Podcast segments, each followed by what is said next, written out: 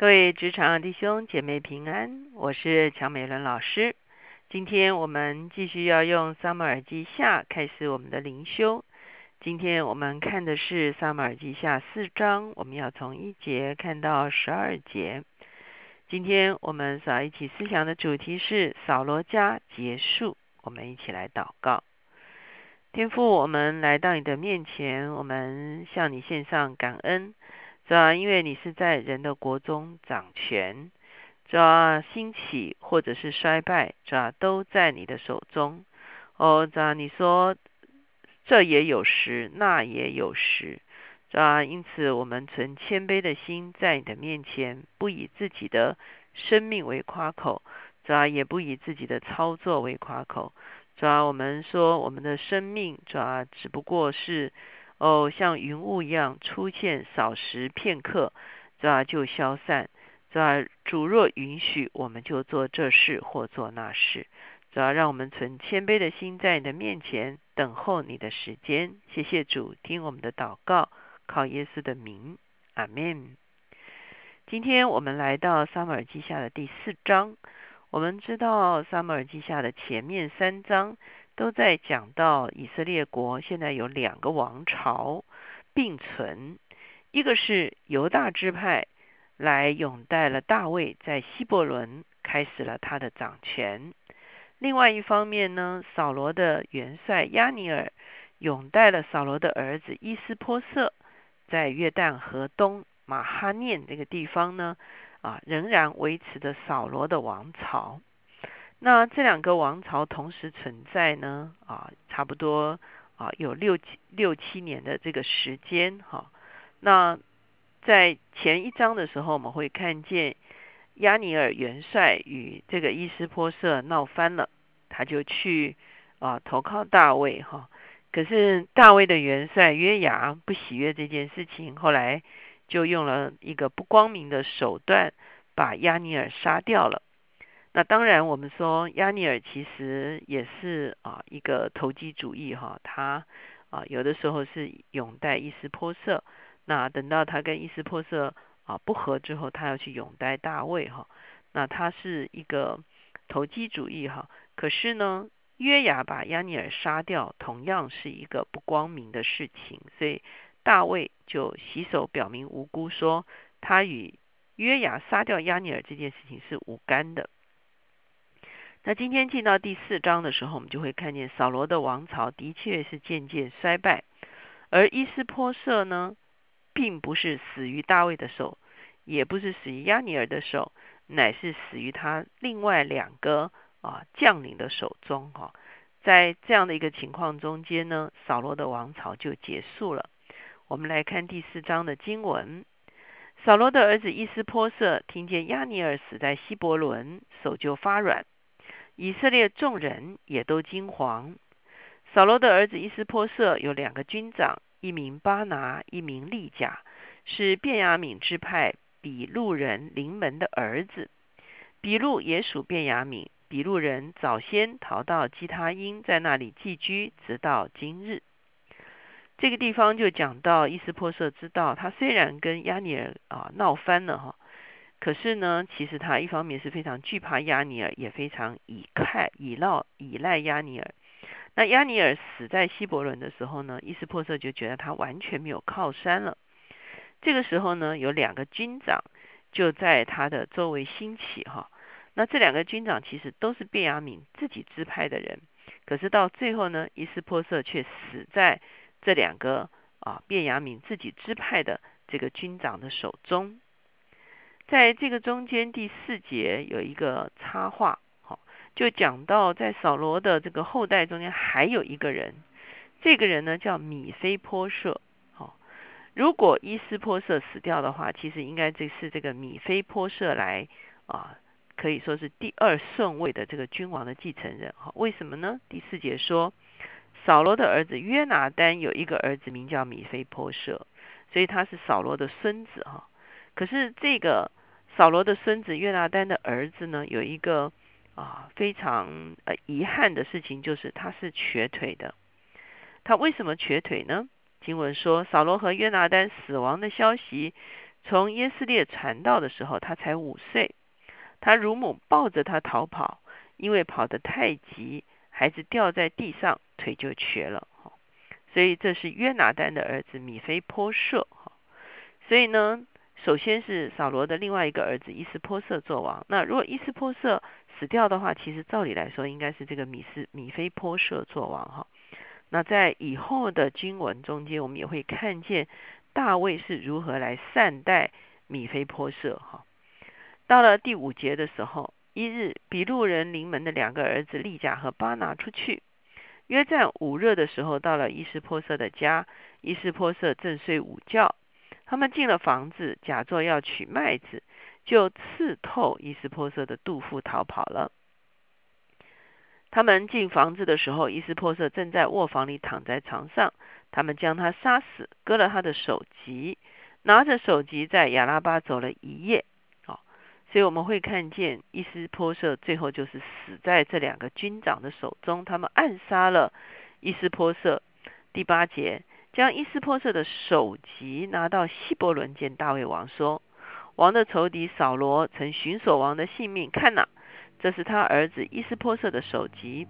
耶和华今日为我主我王在扫罗和他的后裔的身上报了仇。这两个军长呢，他们其实也是投机主义者。当他们看见扫罗家日渐衰败，连这个元帅亚尼尔也死了，他们实在是没有靠山了。所以呢，他们就在想，如果他们拿着伊斯波瑟的头去投靠大卫。大卫一定会接纳他们哈，因为从人的角度来看，他们想大卫一定是怀恨扫罗的，所以呢，如果能够啊为大卫在扫罗的家族报仇，就是把扫罗的子孙杀掉的话，那他们呢就可以得着大卫的一个啊这个喜喜悦哈，他们可以啊取悦大卫哈，那这个的确是用人的。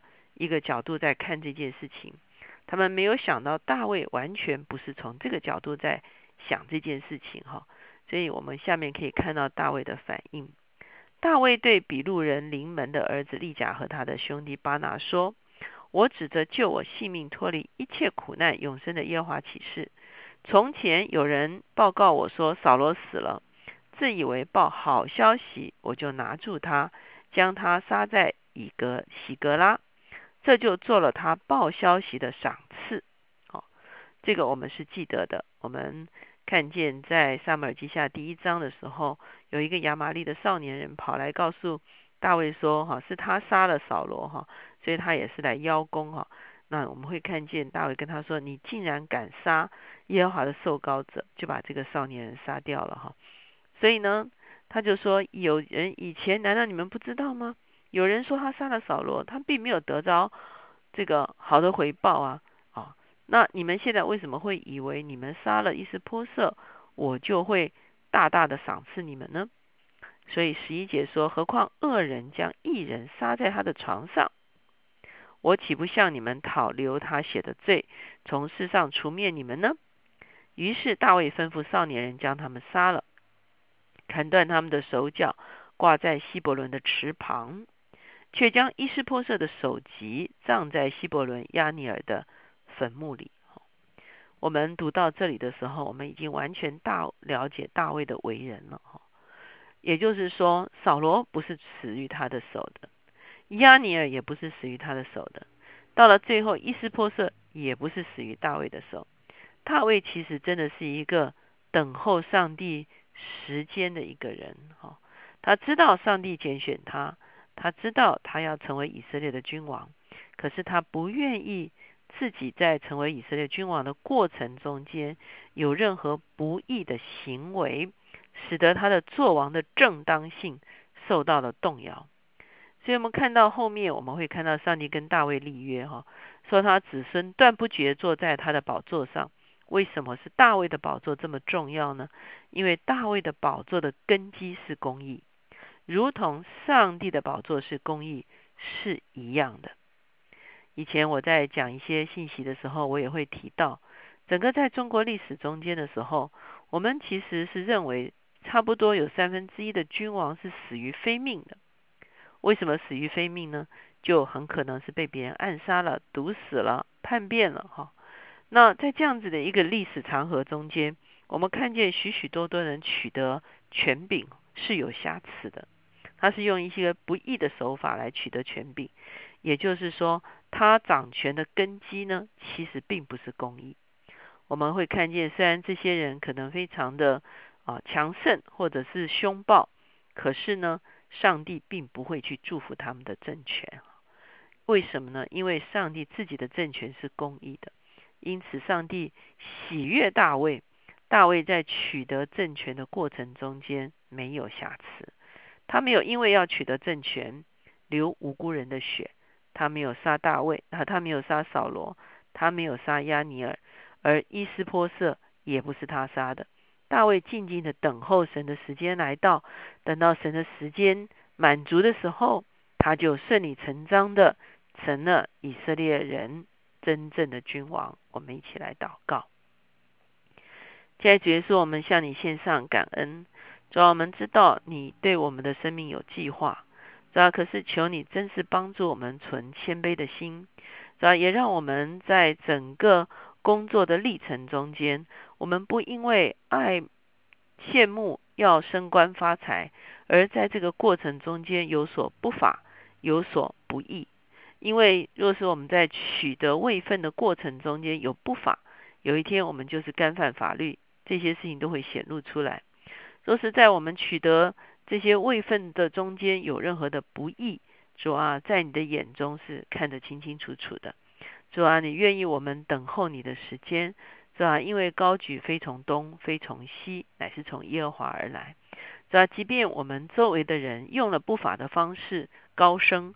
是吧？或者用了不义的方式哦得奖赏，是吧？求你帮助我们保守我们的心，是吧？不要因为那道路通达、恶谋成就的人而心怀不平，是吧？求你来帮助我们，让我们等候你的时间，直到时候满足的时候，是吧？你历练我们足够的时候，是吧？你必然是吧？照着你的心意，把我们放在重要的位置上。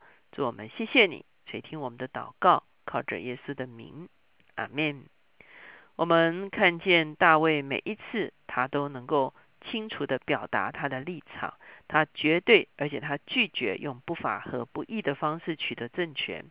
我们也知道，当大卫不这样做的时候，其实日后他会杜绝了非常多不法不义的啊这些管道。我们会看见现在啊，无论在什么地方，我们都非常的反贪腐哈。